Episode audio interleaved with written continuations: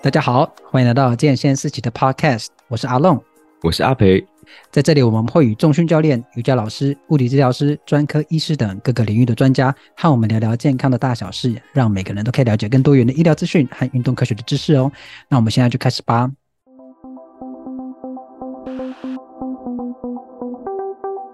你有没有抽筋的经验？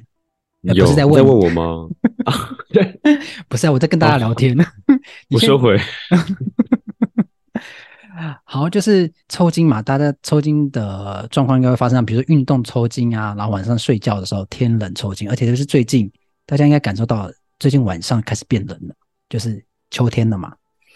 然后呢，你知道抽筋这件事情，就是呃，我分享我的经验好了，我从小到大，我这是一个抽筋小天王，我运动抽筋，睡觉有抽筋，然后以前小时候练田径的时候。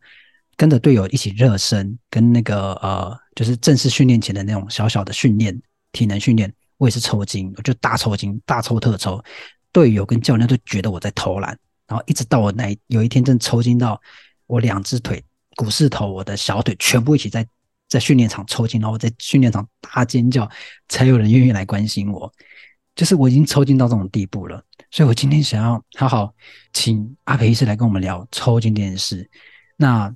我对抽筋这个感觉就是，我平常抽奖不会中，那抽筋就是天天中。所以呢，阿培医师，我要请你来帮助我，还有帮助广大会抽筋的人来说，我们到底为什么会发生抽筋？然后再是，我们到底要做哪些事情，可以不要让我们再那么容易抽筋了？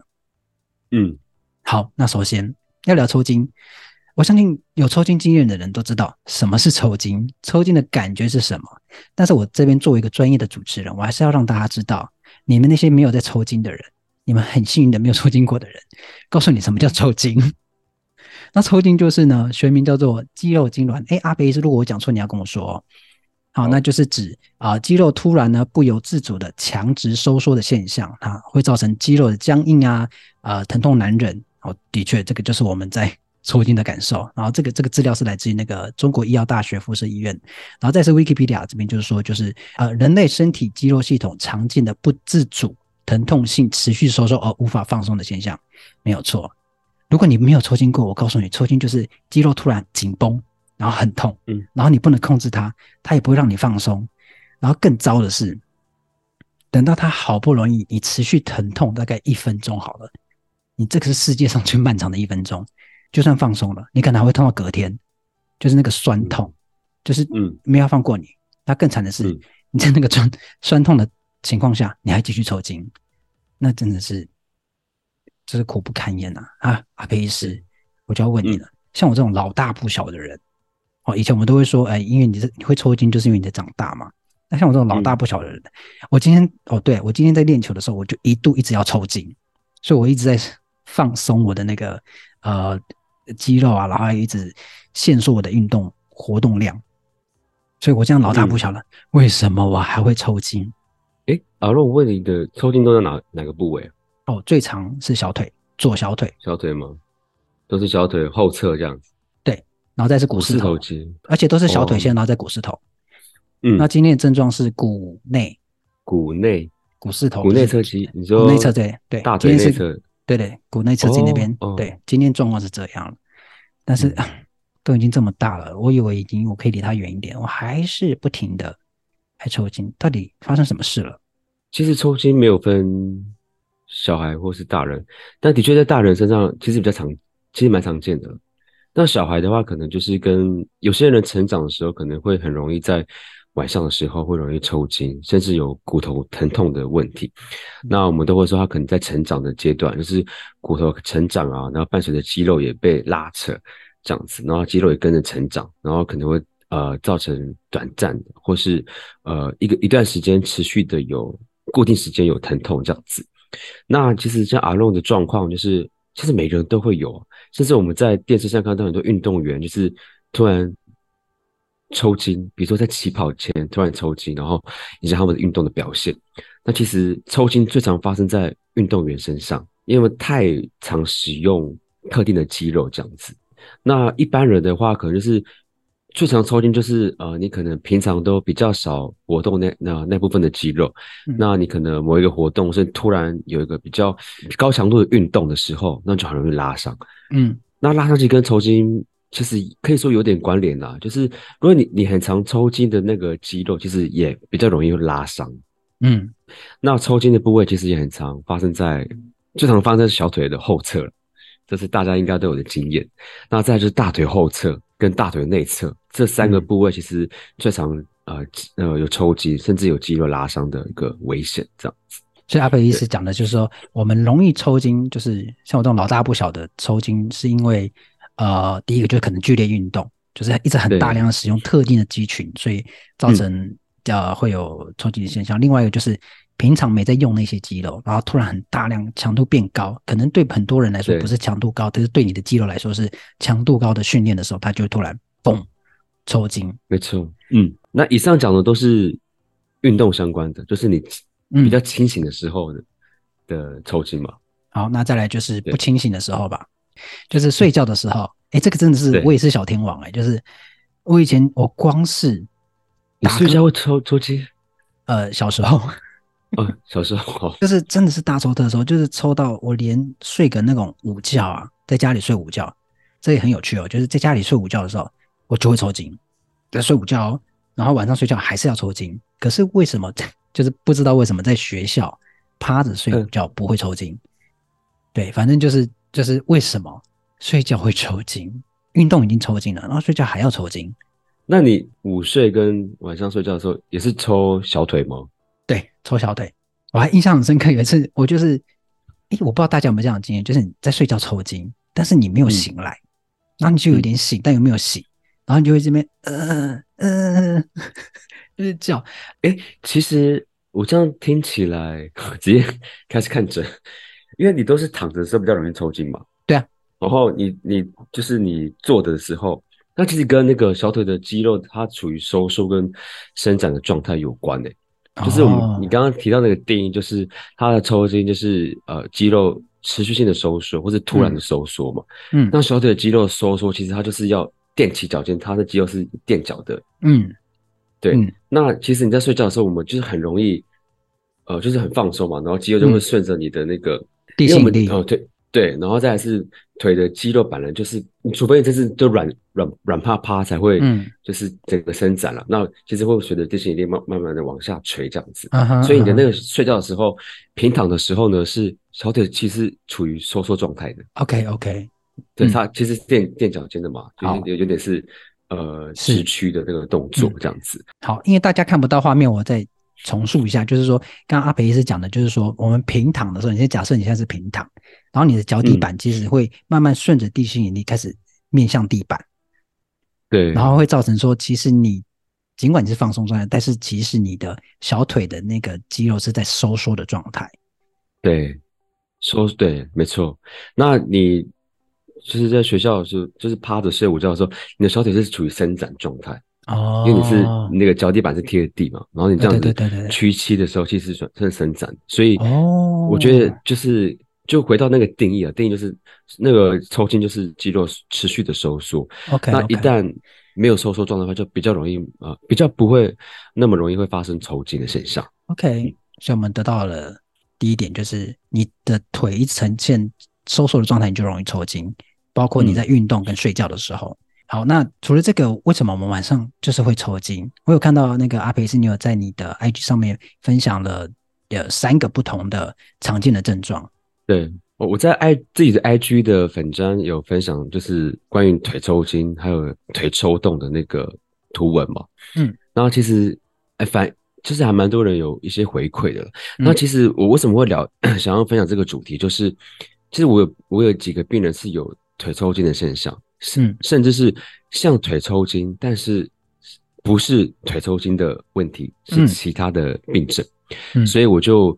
呃，因为他这个这些病人，然后我去稍微去呃复习一下之前所学，然后再整理啊、呃、这三个比较常见在成人身上，而且在晚上的时候会发生的问题。对，那第一个我分享的是夜间的腿抽筋，它其实就是跟我们平常的那个早上那个抽筋白天那个抽筋是有点类似的，就是因为他的肌肉是收、嗯、突然收缩这样子。嗯嗯。哦，那其实原因就是不明诶，但但他是主要是呃会在那个年纪比较大的人身上，就是研究有说，就是五十岁以上，大部分有二分之一的人有发生过有这样子夜间腿抽筋的现象，所以他会随着年纪越长，然后它发生几率越高这样子。嗯，那其实它原因不明，但是还是有很多的风险因子啦。那如果可以去除这些风险因子的话，那当然也可以预防这样子的发生。嗯，哦，包括其实有很多，包括就是我刚刚有提到，就是如果你白天就是活动量太大、太激烈的运动，那没有呃适当的呃呃收操啊，好，就是做一些伸展的运动的话。这些持续收缩的那个现象就会发生在晚上这样子。嗯，那再来就是我们呃现代人是可能上班的时候早上就是就久坐的一个状态。啊，久坐其实也是、嗯、你其实久久坐的时候，你的小腿是一直在处于伸展的状态嘛，就是处于同个状态。嗯、其实你早上的时候运呃上班的时候应该要多活动一下你的脚，让你的脚就是不时的不要让它维持一个固定的一个姿势或者状态。嗯，那所以久坐的人其实也蛮容易在晚上发生抽筋的现象。嗯，那再来就是我们也是常见要脱水啊，就是运运动脱水啊，电解质不平衡的时候，嗯，也容易造成腿抽筋的现象。嗯、那再来就是呢，有一些慢性病的患者其实也蛮容易腿抽筋的。嗯哦，包括糖尿病，然后还有一些就长期使用，比如说有高血压的患者，有使用一些高血压的药，好，包括利尿剂啊等等，那些都有可能会。引发就是夜间腿抽筋的现象，好，那在女生身上呢，其实比较常发生在怀孕的人，为什么呢？因为怀孕的人可能他们身体的那个状态本来就跟一般人可能不太一样，哦，所以他们可能很容易会缺乏一些电解质啊，缺乏一些铁啊、钙啊、镁啊等等的这些电解质的异常，就会造成腿抽筋的现象。最后呢，当然就是呃，有长期有 喝酒的人也要注意喽，啊，就是研究有发现到，就是。长期有喝酒的人，他们其实也是一个风险因子，哦，那有可能就是跟喝酒呢造成一些身体的电解质的一些失衡，这会触发这夜间腿抽筋的现象。所以以上就是比较常见会造成夜间腿抽筋的一个风险因子。嗯嗯嗯嗯，对，是。好，这是常见的呃因子嘛，然后有年纪，然后激烈运动，然后跟久坐的人，跟你没有喝水，哎、嗯、不常喝水，然后脱水造成电解质不平衡等等的，还有一些啊、呃、像是那个什么三高患者，然后孕妇，对，嗯，还有喝酒的人。这边停一下，就是说刚刚要讲喝酒的时候，我不知道为什么阿培一直看着我笑，哎，是你看着我笑吧？哦，好，我没有，我没有，没有常喝酒，我我没有，没有，没有，没有。好，欸、那 夜间常喝酒这个不是下礼拜是？我刚说夜间常喝酒，所以是夜间常喝酒喽。我要说的是夜间常抽筋。哦，嗯，好，那阿培医师，你在那个你的那个 IG 上面分享的那个症状也有分享三个，那三个是对，呃，可以跟我们介绍一下吗？好，那刚刚讲的那个就是第一个夜间腿抽筋。就是其实蛮多人有发生这些问题的，是。那另外两个为什么我想要分享？就是我觉得我那一些患者呢，很有可能不是夜间腿抽筋这么单纯的问题。OK，好。第二个就是啊，要分享就是不宁腿症候群。嗯，好。我不知道大家看到不宁腿症候群会有什么想法吗？其实我一开始看到这个，我觉得嗯、呃，什么意思啊？就是我也看不懂，就想不安宁的腿吗？对啊，不不宁是怎么样？这个腿不安宁吗？还是我不安宁？就是没错，其实直翻也其实还不错，就是不安宁的腿，就它会很躁动，那个你的那个腿会很躁动。那不你讲的好像他有什么意识一样，就是我的腿会突然脱离我。其实蛮那个啊，哎，寄生兽，寄生兽。对，我一直以为不宁腿症候群可能跟什么感染啊，什么一些。嗯有有有呃有关系，其实不是，是它其实它原因不明了。那其实其实有发现到可能跟家族遗传有关。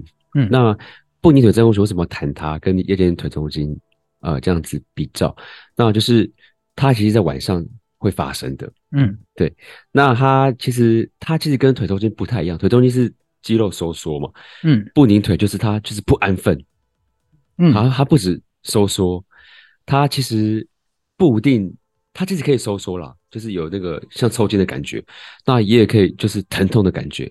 OK，那也有可以是就是呃有感觉异常，比如说有虫在爬，然后就是你那只小腿就不舒服、不适感，都可以算是不宁腿，就是很不安宁。是你那只腿就很不安宁，就是不是抽筋就是疼痛，要不然就是怪怪的。这种的感觉就是你你去动它，稍微活动它，甚至你起身下床走一走，那个症状就就会缓解，甚至就是消失这样子。这个就是跟那个夜间腿抽筋的状况是.就可以区分了，就是不太一样。OK，对，它的症状蛮多的。哦，OK，这样解释完我就觉得，哎，对，不安宁是很不安宁，他就是不安分啊，他就是突然在那个某一个时间的时候，他就突然有一些意识存在，他有话要说，然后都不是很好听的话，对，好像要找你要干嘛，然后就是可能寂寞吗？就是要找一下你说，然后你就理他一下，他就他就比较安分这样。是很特别的那个症候群，对，我第一次听过。那所以他只要动一下，就是其实他就会改善那个。你只要脚一直这样动，它就会比较好。所以你的枕边人会觉得说：“你干嘛是动腿？这样很烦。”但是你就不知道怎么跟他解释，就是呃，就是不舒服。那他那个痛，刚刚有讲的是骨头的痛，是听起来是很痛哎、欸。没有，他的症状很多很广，他、嗯、可以单纯抽筋，任何一种不适感。Okay.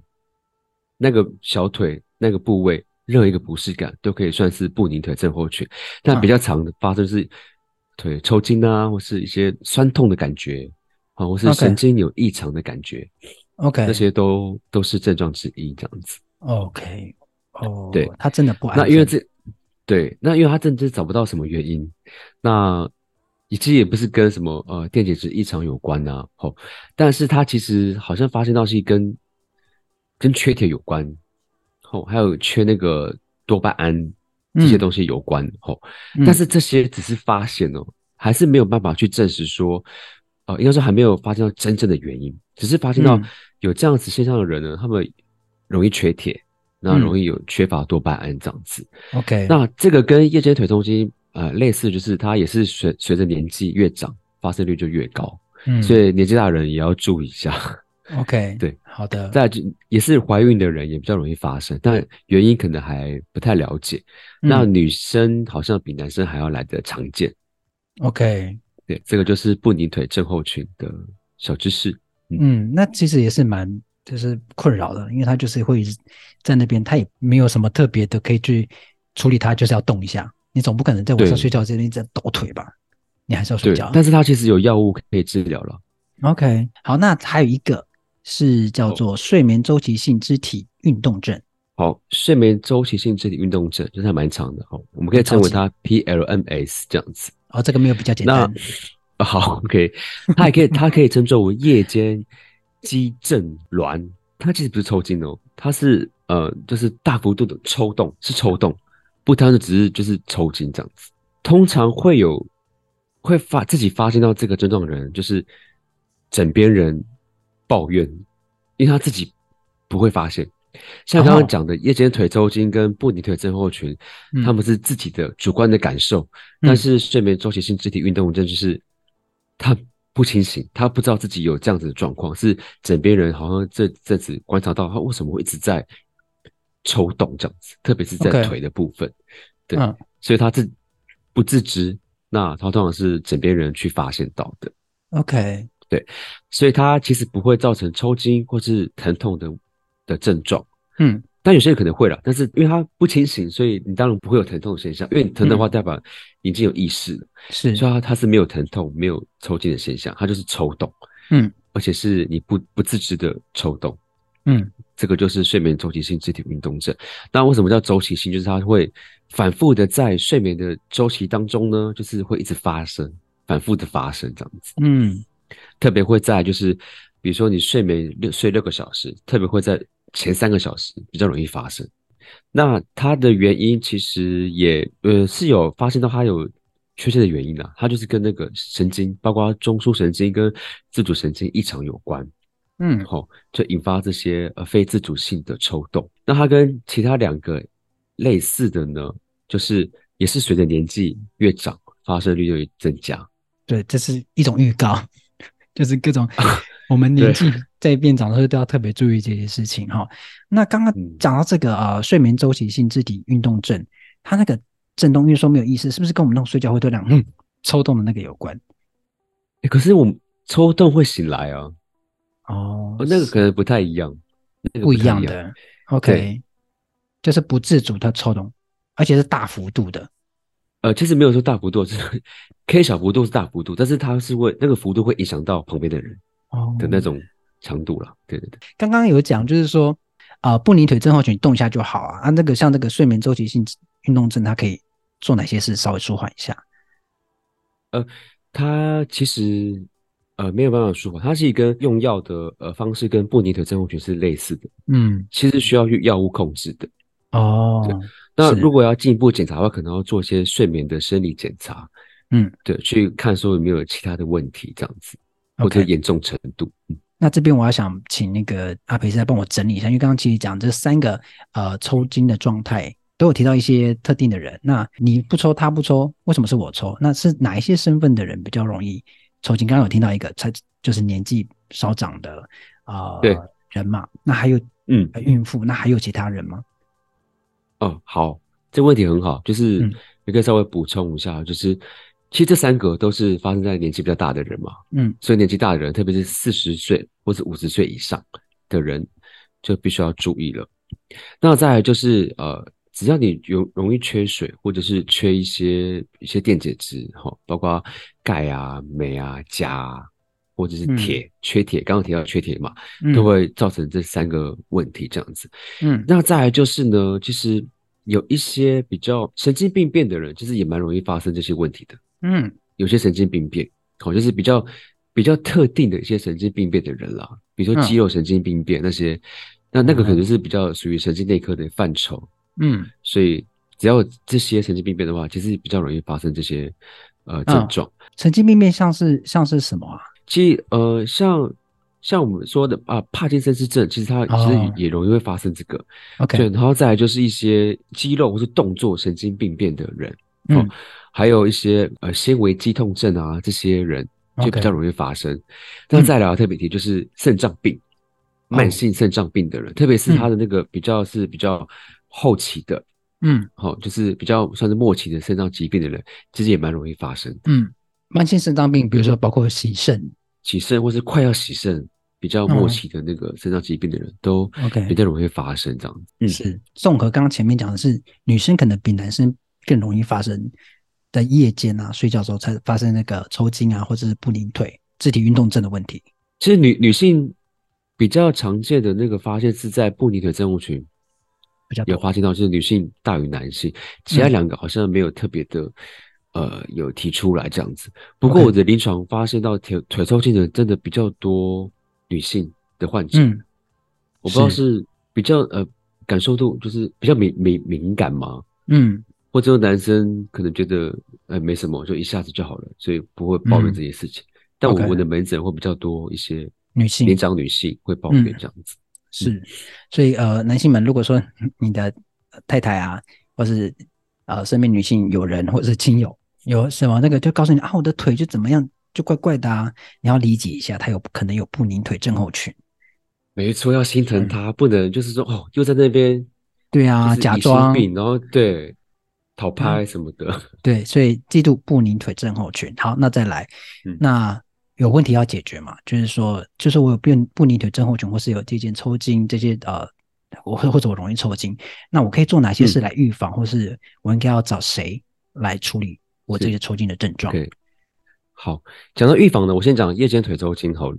嗯，它的预防其实很简单，就是其实跟我们平常运动后的预防是就做的事情是一样，就是伸展。嗯，它就是因为有有有些文献指出说，其实针对呃夜间腿抽筋的预防方式，你可以每天至少要做就是呃三到五次的那个伸展运动了。嗯，哦，也可以就是睡前睡前做也可以。嗯，好，反正伸展那个主要伸展你的小腿。的那个后侧，好、嗯，所以是你就贴着墙壁、嗯，然后逐步好就放平，然后慢慢的延伸你的那个身体，身体前倾，然后拉伸那个腿后侧，啊，特别是小腿后侧的肌肉。那、嗯、一次也不需要拉太长，可能十到二十秒，基本上就可以了。嗯，你可以睡前做这个动作。然后再来就是你可能如果说，呃，你睡前可以踩脚踏车的的话，啊，这些比较缓和的有氧运动的话，其实也有帮助。嗯，有些文献上也有提出提到这些这个预防的方式。嗯嗯嗯。那再来当然有一些药物可以帮助，比如说维他命 B、B 群，好，还有呃维他命 E，好，还有一些药物也可以帮助，就是预防夜间腿抽筋。那这部分可能都要寻求你的那个医师，好，就询问一下，呃，什么样子的方式会比较好，这样子。是。嗯是，如果我想要找医师来帮我处理一些状况的时候，是我是找加医科吗？如果是临近的话，当然就找临近的，就是诊所或是你熟悉的医师这样子，嗯、不一定要找加医科啊。不过加医科可能会比较能够呃全面性的去呃帮你判断，那、嗯、有需要帮你转介这样子。嗯，了解。好，那今天这一集就是我受受益良多了。那因为我自己是一个抽筋小天王嘛，其实你可以当下可以做处置。啊、哦，这应该要让一定要让大家知道，就是如果你单纯的夜间腿抽筋的话，你就马上伸展那个抽筋的那个肌肉，比如说小腿的话，就马上伸展，就是把你那个脚底板这样子啊，凹，好，对，背反向这样子，对，反向，对，把它拉伸这样，缓解症状，大家可以做的，嗯。好，那因为现在晚上开始变冷了，那我讲抽筋的状况应该也会开始变明显，所以这些分享给大家去特别注意一下自己的身体状况。那如果你枕边人有一些啊波尼腿症候群啊，或是那个会有肢体运动症的问题，就是多体谅，然后一起想办法去处理这个状况。那我们希望我们都不要抽筋，因为抽筋真的很不舒服又痛，而且还会后面还会你知道肌肉酸痛，就是无微不微的事情一堆。嗯、好，那以上有些该注意的事情就给你做参考喽。好。那希望今天这个 podcast 对你有帮助。如果你喜欢这个频道，记得追踪我们。如果你有任何问题或想多了解其他主题的话，都可以到我们的脸书或 IG 私信让我们知道。相关的链接我都放在资讯栏里哦。那我们就下次见喽。我是阿龙，我是阿培，拜拜，拜拜。